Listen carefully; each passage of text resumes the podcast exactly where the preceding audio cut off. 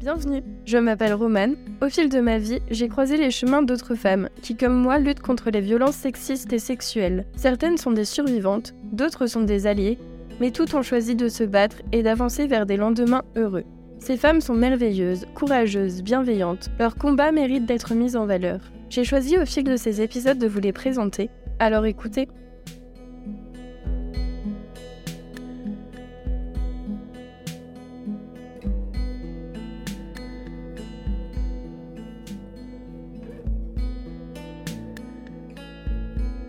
Alors bonjour Lisa, merci d'avoir accepté l'invitation sur notre podcast.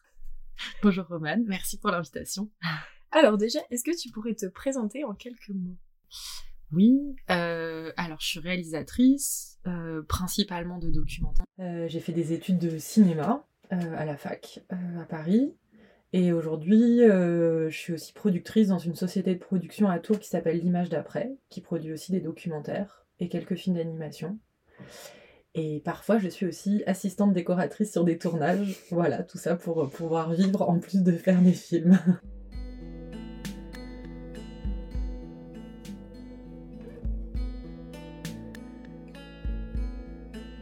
Alors, comment il est né ton engagement féministe? Eh ben, en études de cinéma en master, en première année de master, euh, j'ai fait un mémoire sur la représentation de la sexualité féminine chez Catherine Bria et Jean-Claude Brissot. Donc deux cinéastes français euh, qui ne se définissent pas du tout féministes euh, ni l'un ni l'autre. Euh, et surtout, Jean-Claude Brissot est le seul réalisateur français condamné pour agression et harcèlement sexuel en France. Et en fait, moi, je l'ai découvert en travaillant sur ses films. il a fait plusieurs films sur la sexualité qui sont aussi en rapport avec le procès qu'il y a eu contre lui, en fait. Et donc, euh, voilà, j'ai découvert, enfin, je me suis mis du coup à étudier la question de la représentation de la sexualité féminine chez ces deux cinéastes, mais aussi avec ce contexte très particulier de Jean-Claude Brissot. Et du coup, tout ce qui s'est passé hors, en fait, tournage, c'est-à-dire que les deux films de mon corpus pour lui, euh, c'est les actrices qui ont passé le casting du premier film, euh, qui ont porté plainte contre lui.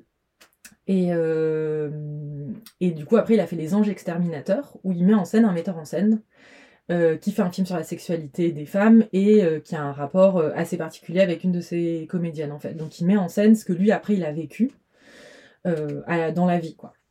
donc en fait voilà tout de suite la question en fait de la représentation de la sexualité ben, amène la question des violences sexuelles en fait euh, dans mon travail. Et du coup m'amène très vite euh, à des écrits féministes. Donc en fait moi c'est vraiment par cette porte là que je découvre euh, je crois qu'un des premiers textes dont je me rappelle c'est le texte d'Elsa Dorlin sur le fait elle raconte en fait ce que c'est d'être une femme la nuit qui marche dans la ville.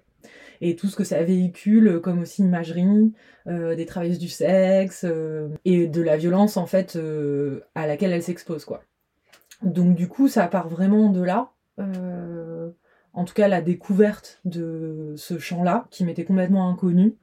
Euh, euh, et, voilà, et en fait, après, j'ai voulu faire une thèse qui croisait cinéma et études de genre. Et puis, ça concorde au moment où j'ai fait mon premier film, du coup, je pouvais pas tout faire, donc j'ai pas fait cette thèse. Mais voilà, ça s'est vraiment lié à ce moment-là et autour de l'étude de la représentation de la sexualité.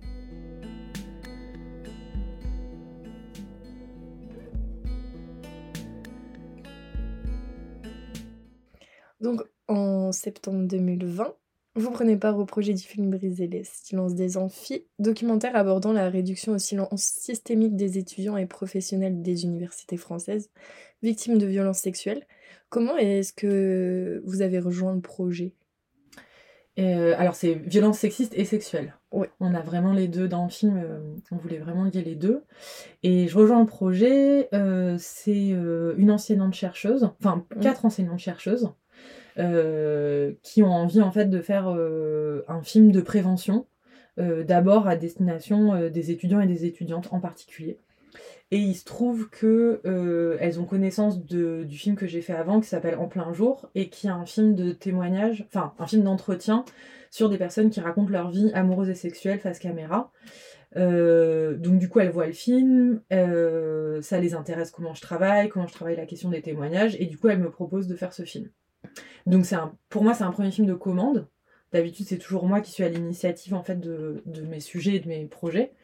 Et euh, voilà, mais du coup, moi, le sujet euh, m'intéresse beaucoup.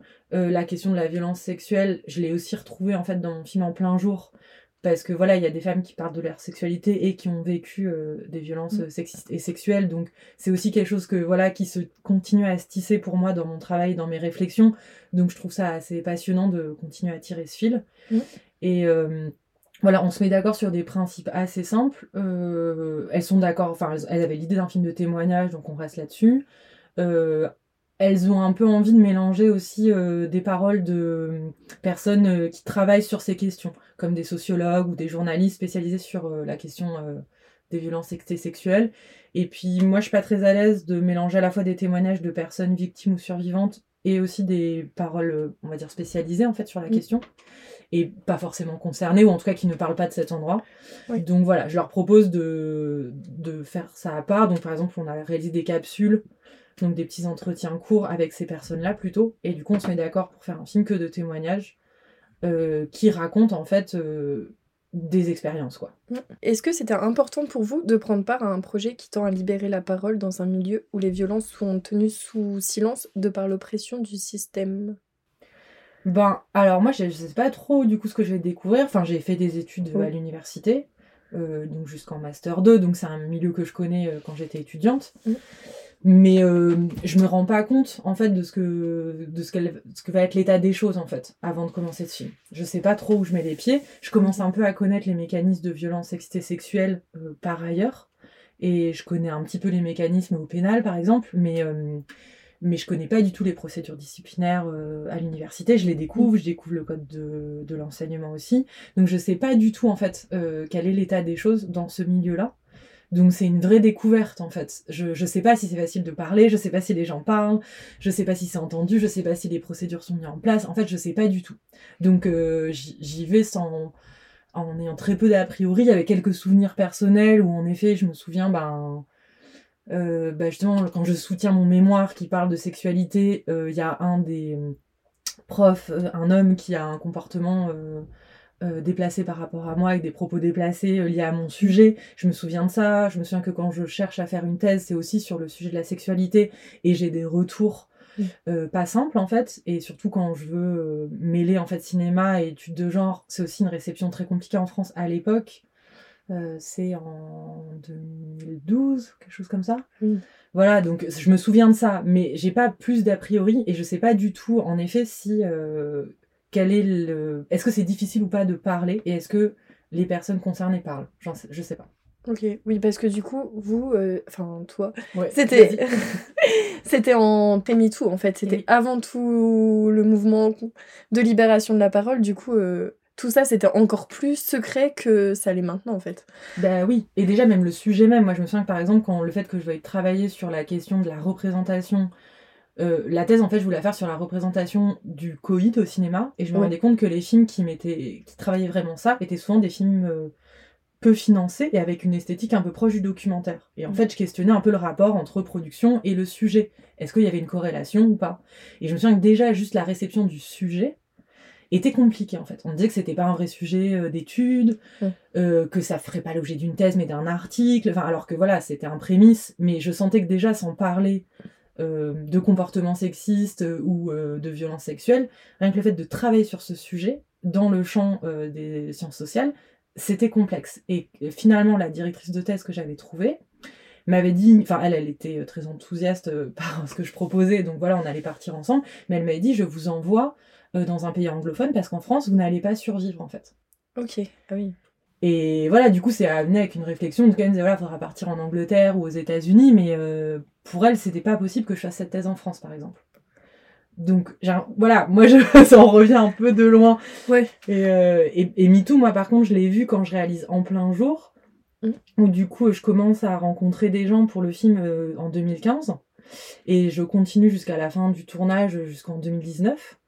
Et, euh, et bah, au milieu, il y a 2017 en fait. Et euh, je vois qu'après 2017, c'est presque une femme sur deux en tournage qui me parle euh, de violence sexuelle et même de viol en fait. C'est alors qu'avant, bah personne n'en parlait. non. Ça, c'est vraiment, j'ai vu la différence à ce moment-là. Ça a été vraiment flagrant et avec le monteur du film, on s'est rendu compte qu'on avait des, des rushs pour faire un film que là-dessus, en fait, si on, si on voulait. Ah oui, comme quoi il y a vraiment un avant MeToo et un après Ah MeToo. Enfin, en tout cas, moi, je l'ai vraiment vu à ce moment-là. ouais.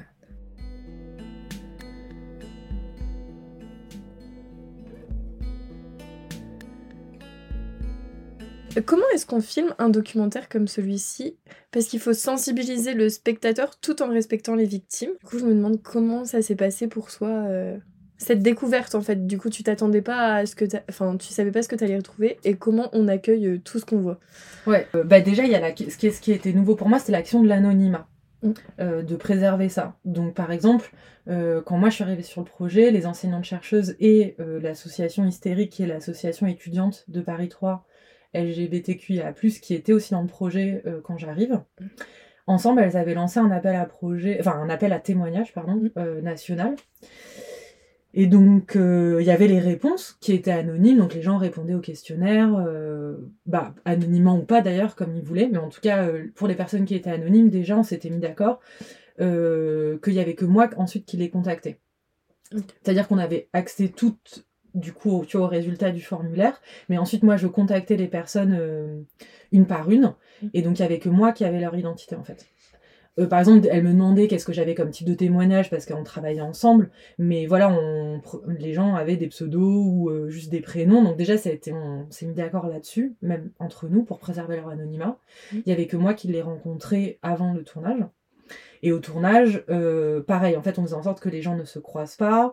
Elle voyait que ben, il y avait une chef opératrice et une preneuse de son avec moi, enfin la même personne qui faisait tout. Mhm. Et des fois une personne de la régie, qui était souvent une des deux personnes euh, des arpicultrices, donc la troisième association euh, qui travaille avec nous. Mais voilà, en fait, on a déjà réfléchi à une organisation pour qu'elle, euh, ben, pour qu'il y ait moins de gens possible qui sachent qui elles sont. Voilà. Et, et puis aussi, bon, évidemment, en fait, on tournait dans des universités. C'était le Covid, donc les universités étaient pratiquement vides. Mais on faisait attention que ce soit pas une université où elles, elles ont vécu ces violences, voilà, pour pas les mettre dans des situations compliquées. Et donc ça, c'était nouveau pour moi. Après, sur vraiment la question du, enfin, du rapport aux personnes et de la question du trauma, du coup, je l'avais un peu expérimenté sur En plein jour, quand même. J'avais fait ça depuis des années. Et euh, du coup, j'avais déjà mis plusieurs choses en place, en fait, dans ma manière de faire ces films de témoignage, où euh, déjà, c'est important de faire plusieurs entretiens avec les personnes avant le tournage et de laisser du temps entre. Parce que je me suis rendu compte que des fois, au premier entretien, en fait, il y a un effet un peu. euh, Enfin, il y a un truc très fort, en fait, de des fois parler de choses qu'on n'a jamais dit à personne, parce qu'en fait, il n'y a aucun enjeu avec moi. Euh, quel qu'il soit, enfin évidemment pas euh, lié à des procédures, mais je suis personne en fait dans la vie de ces gens, je suis pas leur amie, je suis pas dans le membre de leur famille, donc en fait il n'y a pas d'incidence dans leur vie. Donc du coup il y a une facilité en fait euh, à me parler, parce qu'il n'y a pas de conséquences. Et il n'y a pas de cadre, euh, dans le sens où elles peuvent dire ce qu'elles veulent. Mm. Et donc souvent, euh, quand je leur proposais après d'être filmées, en fait tout de suite c'était un oui parfois. Et en fait je leur disais de vraiment d'attendre, de réfléchir. Euh, on parlait beaucoup de ce que c'était de participer à un film, surtout pour celles qui le font à visage découvert, parce que c'est une trace qui reste en fait. Mm. C'est pas juste une prise de parole à un moment, du coup ça va être quelque chose presque à vie, peut-être pour soi. Euh, donc voilà, et c'est aussi, dans, je leur conseillais d'en parler un peu autour d'elles à des gens de confiance pour voir comment les gens réagissaient, Mhm. qu'est-ce que ça leur faisait en fait à elles, et d'essayer de se projeter, ce qui est très compliqué quand on l'a jamais fait, mais en tout cas d'essayer de sentir et de laisser passer du temps. Et je m'étais rendu compte sur En plein jour qu'il y avait des gens qui me disaient oui tout de suite, et quand je les recontactais deux ou trois mois après, elles me disaient non, ou alors elles disparaissaient complètement. Homme ou femme d'ailleurs, parce que sur En plein jour, c'était. Enfin, d'ailleurs sur Briser le sens des amphis aussi, même si euh, il y a eu euh, pratiquement que des femmes, mais voilà, c'est en tout cas, euh, je me suis rendu compte de ça, qu'il fallait laisser du temps, Mm. qu'il fallait vraiment faire aussi euh, de la pédagogie sur qu'est-ce que ça allait être, qu'est-ce que ça allait générer, depuis mon point de vue, hein, ce que, en tout cas de, de ce que c'est participer à un film. Et ensuite, et ça je pense que c'est quand même ce qui a permis de faire euh, ce film, c'est que je leur disais que euh, une fois que le montage allait arriver au bout, elles allaient pouvoir voir leur entretien et que s'il y avait quoi que ce soit qui était gênant, on couperait. Et qu'il n'y avait pas besoin de se justifier, en fait, sur la chose. C'est-à-dire que ça, c'est- il y avait à la fois une protection, euh, fallait qu'on vérifie juridiquement pour celles qui étaient en procédure, que évidemment, Ça ne court-circuite pas leur procédure, parce qu'il y avait des, des personnes en procédure disciplinaire, mais aussi pénale. Donc, du coup, voilà, on s'était mis d'accord qu'elles vérifient, elles, et auprès de leur avocat ou de leur avocate ou des associations qui les encadraient, qu'on ne court-circuite rien et qu'on ne les mette pas en danger. Mais moi, au-delà de ça, je leur disais, s'il y a quelque chose que vous n'avez pas envie de dire, en fait, juste qui vous met mal à l'aise, en fait, on coupe, quoi. Et vous n'aurez pas forcément besoin de vous justifier, vous n'avez pas besoin de m'expliquer le fond du problème. En fait, vous avez le droit de changer d'avis parce qu'à un moment on se rend compte tel jour, et en fait le film, il va être prêt dans un an plus tard. Donc en fait, il y a des choses qui bougent dans la vie des gens. Mm. Et, euh, et voilà, l'idée c'était euh, évidemment de ne pas les mettre en danger, mais moi c'était, je voulais pas rajouter de la violence en fait mm. à cette violence-là, parce que toujours la question de quand on parle, est-ce qu'on on parle souvent de la double peine? Oui. Donc du coup, je voulais pas en faire une triple avec ce film. C'était vraiment pas le but. Et, euh, et voilà, moi j'avais vraiment expérimenté ça à un autre endroit sur En plein jour, mais de ce film, c'était de faire un film euh, sur la question de la, la, parole intime qui devenait publique. Donc j'avais besoin de gens qui étaient euh, volontaires pour que cette parole soit publique. Mm. Donc voilà, je, des gens qui étaient pas à l'aise avec ce discours qu'elles avaient donné sur leur propre vie, bah on l'aurait enlevé. Donc en fait ça j'étais quand même assez habituée à ça. Ça a été vraiment la question juridique qui a été nouvelle pour moi. Mm. Euh, et, on a aussi travaillé avec le service juridique euh, de l'université de Lille, euh, qui a vérifié aussi, alors qui, a, qui a vérifié du coup pour les, pour les victimes ou les survivantes, mais aussi pour les universités, et aussi pour nous, parce qu'en fait les personnes qui risquent des plaintes en diffamation, c'est celles qui témoignent, les productrices et les réalisatrices. Voilà, donc en fait c'était aussi pour se prémunir collectivement d'une plainte en diffamation, euh, après, voilà, on savait qu'en fait, euh, on allait tout faire pour pas que ça arrive, mais que c'était aussi un risque qu'on prenait, en fait. Euh, et voilà, enfin, moi j'en avais assez conscience et, et on s'était mis d'accord là-dessus. Mais évidemment, pour les personnes qui témoignaient, il fallait éviter ça. Et, et, on a fait des coupes. En fait, on a fait pas mal de coupes.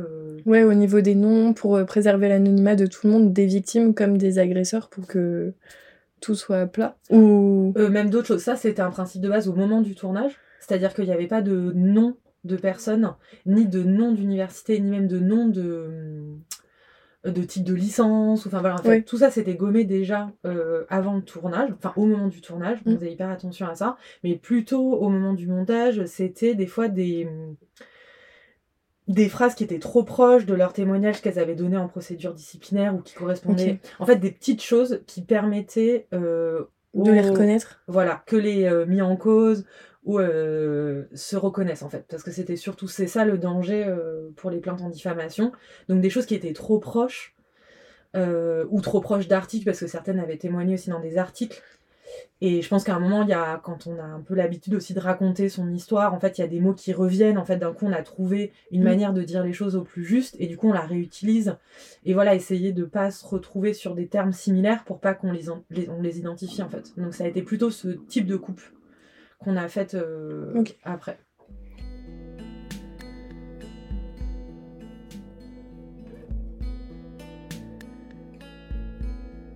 Euh, moi, j'ai trouvé très beau le fait que certaines victimes, elles témoignent seulement à l'écrit, mais que leurs paroles soient portées par des comédiennes. Comment ça s'est passé pour euh, les comédiennes et comment on les briefe à l'interprétation, entre guillemets, d'un tel témoignage? Bah là, j'avais pas besoin de les briefer. Du coup, les comédiennes, en fait, qui portent euh, le témoignage de ces femmes, en fait, c'est des comédiennes qui viennent de deux collectifs. Mmh. Un collectif qui s'appelle La Gang et un collectif qui s'appelle Mauvais Genre. Euh, enfin qui est plutôt une compagnie, qui était une compagnie étudiante, euh, qui travaillait du coup sur des questions de genre et de sexualité, qui était quand même très sensible à ça. Et euh, la gang, en fait, moi je les ai rencontrées d'abord parce que elles ont porté plainte collective, enfin elles font partie des plaignants et des plaignantes qui ont porté plainte collectivement contre leur prof de théâtre au Dust. L'affaire a déjà été jugée, le prof en question a été condamné à la première instance et en appel aujourd'hui. Euh, et, donc du coup, pendant toute cette procédure, elles, se, certaines d'entre eux et d'entre elles se constituent en collectif et travaillent en fait sur ces questions euh, des violences sexuelles, euh, d'être une femme, des violences sexistes, la réappropriation de son corps. En fait, elles créent une pièce. Et voilà, moi je les contacte d'abord pour leur proposer de témoigner dans le film, parce que ça correspond au cadre du film, c'est arrivé pendant leurs études, le procès, enfin, l'appel est en cours à ce moment-là. Et en fait, elles me disent qu'elles ont beaucoup témoigné, parce que par ailleurs, il y a un documentaire qui va sortir à la fois sur le procès, mais aussi sur la création de la pièce, qui, bah, je pense, ce sera après l'année prochaine. de Sylvaine Faligan. Et, euh, et, voilà, donc elles me disent qu'elles elles, elles veulent plus raconter leur histoire parce qu'elles l'ont beaucoup trop raconté. Et puis elles sont en cours d'appel, donc c'est assez dur. Euh, et puis en fait, euh, là, le, moi je continue à travailler sur le film. Il se trouve que je rencontre des femmes qui ont. Parce que je propose à chaque fois de témoigner soit à visage découvert, soit que à l'audio. Et il y a des femmes qui euh, soit sont angoissées aussi qu'on reconnaisse leur voix, soit qui, euh, qui sont pas sur, en métropole en fait ou qui sont plus sur le territoire français. C'est des étudiantes étrangères qui ont étudié en France et qui sont plus là. Mmh. Et du coup, je, je viens à proposer euh, l'écriture de témoignages. Et, euh, et, voilà, et je repense à la gang, et en fait, je les recontacte en leur disant, mais voilà, est-ce que par contre, ça vous intéresserait euh, mmh. euh, de porter le, le, témoignage de ces femmes? Et, et, une, et une membre de, de Hystérique, du coup, fait partie de la compagnie Mauvais Genre. Donc voilà, donc en fait, c'est ces deux, cette compagnie, ce collectif qui, qui travaille sur ces textes. Donc en fait, la plupart d'entre elles sont des personnes concernées directement par ces violences. Et, euh, et, ensuite, moi, je fais des allers-retours un peu avec les personnes qui écrivent leurs témoignages. Euh, et après, je les donne très vite, en fait, euh, aux comédiennes. Et par exemple, je leur laisse libre de choisir quel témoignage elles ont envie de porter. Okay.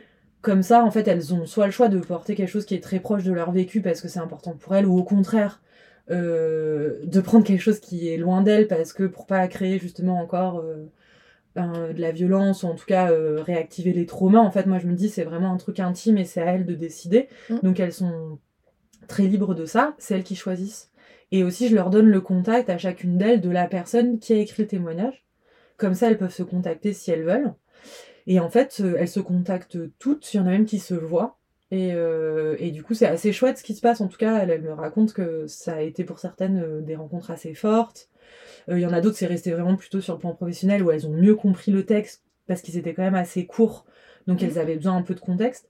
Mais pour d'autres, ça a été vraiment des rencontres euh, assez fortes et des partages d'expériences, euh, en tout cas, qui leur ont apporté quelque chose au-delà du film. Oui, je trouve ça encore plus beau que du coup, elles portent un message alors qu'elles ont subi elles aussi quelque chose et que ça crée euh, vraiment un effet de sororité. Euh, on est toutes ensemble, on se soutient même pour le témoignage, on est là les unes pour les autres, euh, on avance tout ensemble. C'est, je trouve ça encore plus beau ouais, comme message du coup de savoir ça. Bah, c'est vrai que ça avait vraiment un une chaîne quoi, enfin une, un ouais. collectif quoi de ça se passait quoi. Il y avait la personne qui a écrit, après ça passait par moi, je leur transmettais à elle. Mm euh, Elisa qui faisait partie de, du coup de hystérique et de mauvais genre, elle est metteuse en scène, elle était là aussi. Euh, voilà, elle arrivait aussi avec un autre regard sur ces choses-là, donc il y avait vraiment en effet euh, un groupe oui. de travail, mais voilà aussi de paroles. C'est vrai qu'on a, on faisait attention à ce que tout le monde soit bien. Voilà, et, et, que si ça allait pas, on arrêtait en fait. Enfin, voilà, mm. mais c'est sûr que. Enfin, il y avait des bases qu'on n'avait pas besoin de poser. Je pense qu'on savait toutes ce dont on avait besoin et qu'est-ce qui avait besoin d'être mis en place pour que ce soit bienveillant quoi.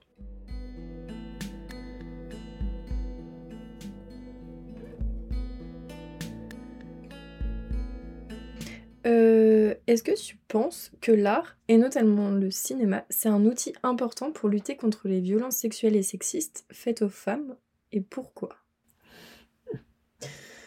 Euh, bah, je me souviens que quand on a commencé ce projet, euh, bah, du coup, euh, vraiment toutes ensemble, donc avec euh, les trois associations, donc on était que des femmes, euh, on était 4, 5, 6, 7, 7, 8, quoi, oui. plus l'équipe. enfin, elles, elles ont vraiment envie de faire ce film en disant ça va changer les choses, en fait. Ok. Et moi, j'étais. Enfin, je leur disais, mais je, je pense pas que, que le cinéma change les choses concrètement, en fait. Je et j'ai toujours dit, je pense que voilà, le, le problème, c'est que souvent, quand on fait des films sur ces sujets, euh, c'est les personnes concernées qui viennent. Mm. Et voilà, moi, je pense que par contre, ça crée euh, de la compréhension, euh, de l'empathie, que les personnes qui ont vécu ça, elles vont trouver de l'aide, de la sororité. je pense qu'aussi, c'est passionnant sur les questions des mécanismes des violences, sur qu'est-ce que c'est, en fait, quand on dit libérer la parole. Enfin voilà, je pense que pour les personnes qui s'y intéressent, ça apporte plein de choses. Après, que ça amène des gens qui ne s'y intéressent pas du tout à être sensibilisés, bon, j'y crois peu. Le fait que ça change les choses sur le, dans la vie, euh, j'y crois assez peu. Voilà, après, je pense qu'en, que, qu'en termes de représentation, c'est très important, quoi. Mm. Je pense que du coup, euh, l'art a un, un, vrai poids là-dessus, sur nos imaginaires, euh, sur nos capacités à imaginer euh, d'autres relations, amoureuses, affectives, sexuelles, et que et qu'à contrario, en fait, les œuvres d'art et les films qui sont quand même un art très populaire renforcent en fait les stéréotypes, renforcent les mécanismes de violence.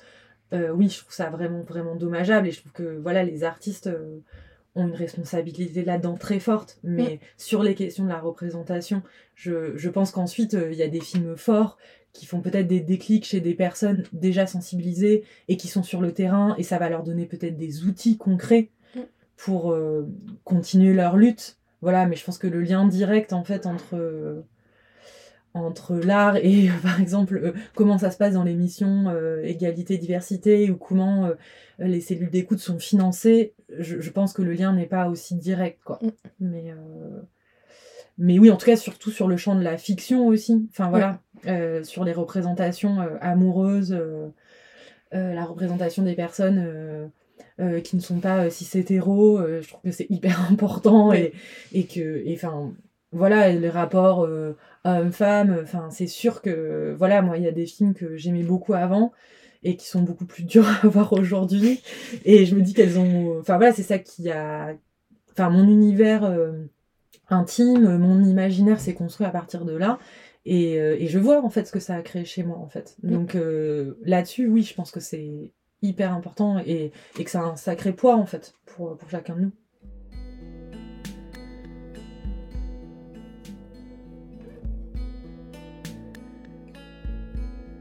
Et est-ce que euh, tu t'engages au quotidien pour le féminisme ou, pas? Et si oui, comment? Euh, Bah non, j'avoue que moi, en dehors de mes films, euh, qui, quand ça parle, enfin, en dehors du travail que je fais sur mes films, qui des fois sont en lien avec ces sujets, ou de ma vie intime, parce que je suis par ailleurs en procédure moi-même, pour des questions de violence sexuelle. Donc euh, non, c'est-à-dire que je fais pas partie d'une association. Euh, voilà, j'aime aller en manif, euh, mais, mais j'avoue que oui, déjà sur ce qui me concerne personnellement et le travail que je fais dans mes films, enfin en tout cas moi je, c'est comme ça que je lutte, mais j'ai pas de, voilà, j'ai pas d'autres activités d'activiste ou de militante en fait. Et du coup, ben, est-ce que le film c'était un peu une catharsis thérapeutique pour toi ou pas? Enfin, de, de faire ça? Genre, est-ce que ça t'a aidé? Eh ben, je pense que ça m'a ça m'a permis de comprendre plein de choses. Dans ce sens-là, ça m'a vraiment aidé. Je pense que c'était vraiment. Euh, enfin, c'était assez passionnant de comprendre le mécanisme des violences, euh, c'est-à-dire euh, dans quel contexte c'est arrivé, comment les personnes ont compris, à quel moment elles ont compris, et qu'est-ce qu'elles ont fait quand elles ont compris? Euh, et de voir, euh, enfin voilà, on parle de violence systémique et vraiment, je trouve que c'est très juste aussi euh, pour ça, pas juste pour les rôles, c'est-à-dire qui sont souvent les agresseurs et qui sont la plupart du temps les victimes, mais aussi sur comment elles arrivent et comment ça se reproduit. Et c'est vrai que ce sentiment de pas être seul ou de pas être se dire mais c'est vraiment injuste, ça m'est arrivé à moi de cette manière-là, c'était vraiment affreux, mais en fait souvent ça se passe de la même manière en fait. Mm. Et ça a beau être dans des contextes très différents, cette Enfin voilà, à la fois c'est très déprimant le fait que cette mécanique-là. Et en même temps, oui, moi je pense que ça m'a fait du bien euh, de, de voir que j'étais pas la seule à avoir vécu ça de cette manière-là. Et de voir que ces femmes-là, bah, elles étaient debout devant moi, à témoigner, après avoir fait des procédures ou pas d'ailleurs, mais euh, et qu'on était capable de se parler et qu'en fait ce travail euh, de partager l'expérience. C'est pas juste pour se sentir mieux. Je pense que c'est un vrai outil de lutte parce qu'en fait, on comprend ce qui s'est passé. En fait, d'un coup, mm. on l'étudie, on se demande pourquoi, comment, et, euh, et ça, c'est un vrai, c'est un vrai outil de lutte parce que d'un coup, sortir dans l'ignorance dans laquelle plongent aussi les violences, parce que ça crée euh, euh, bah voilà, euh, du déni, euh, des traumas, l'incapacité en fait de regarder en face la réalité parce qu'elle est trop violente en fait. Mm. Et là d'un coup on se pose dans un cadre oui, bienveillant, enfin déjà de toute façon où il ne va rien se passer de violent a priori. Et donc là le fait de pouvoir regarder mais ensemble et dans un cadre aussi précis, moi je crois que c'était euh, possible pour moi parce que euh, voilà, on se voyait de telle heure à telle heure dans cette salle, dans un but précis, soit en préparation d'entretien, soit en tournage. Et le fait que ce soit délimité dans le temps et aussi dans un cadre, c'était possible. Et, euh, et je sais qu'il y a quelques hum, femmes avec qui, du coup, euh, ben, les témoignages étaient très similaires à ce que moi aussi j'avais vécu, et elles l'ont senti. Et du coup, elles m'ont dit, mais c'est bizarre, tu comprends vraiment très bien ce dont je parle. Et donc là, je me suis un peu autorisée à dire que j'avais aussi vécu euh, certaines expériences. Et voilà, la je que c'était un peu la limite. En fait, pour moi, c'était compliqué. Je, j'avais, je pouvais pas parler de ce que j'avais vécu dans le cadre de ce travail parce que ça me mettait trop en fragilité. Mm.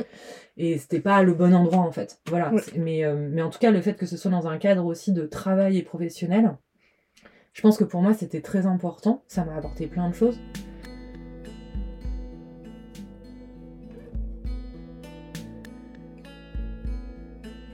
Merci Elisa de nous avoir permis de la rencontrer et d'avoir répondu à nos questions.